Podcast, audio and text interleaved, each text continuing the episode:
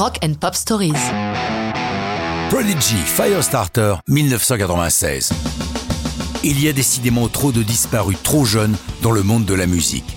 Keith Flint de Prodigy est le dernier en date puisqu'il a été retrouvé à 49 ans, mort à son domicile le 4 mars dernier. Tout semble prouver qu'il s'agit d'un suicide.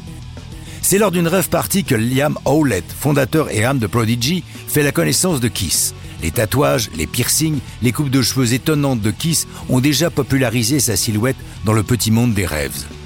Il est danseur et propose à Liam de le rejoindre pour ses prestations scéniques, ce que Liam accepte avec enthousiasme. Très vite, le danseur va se muer en chanteur sur certains titres du groupe. Les premières chansons où on l'entend figurent sur l'album The Fat of the Land, et c'est sur ce même disque que Flint signe son premier titre en tant qu'auteur, Firestarter.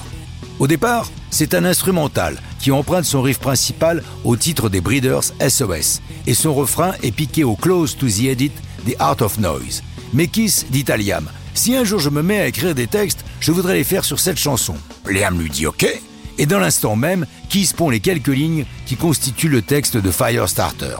Amusant de noter que Flint est également le nom d'une marque connue d'allume-feu. De quoi s'agit-il dans cette chanson?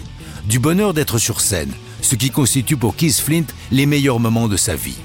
Une douzaine d'années plus tard, lorsque dans une interview, on lui demande quel est à son avis le meilleur texte de Prodigy, il déclare c'est difficile de répondre à cette question. Je préfère parler seulement des miens. Je n'ai jamais rien fichu à l'école et tout d'un coup, j'ai écrit ces quelques lignes. Je pense que c'est justement mon inexpérience qui m'a servi pour réussir à écrire Firestarter.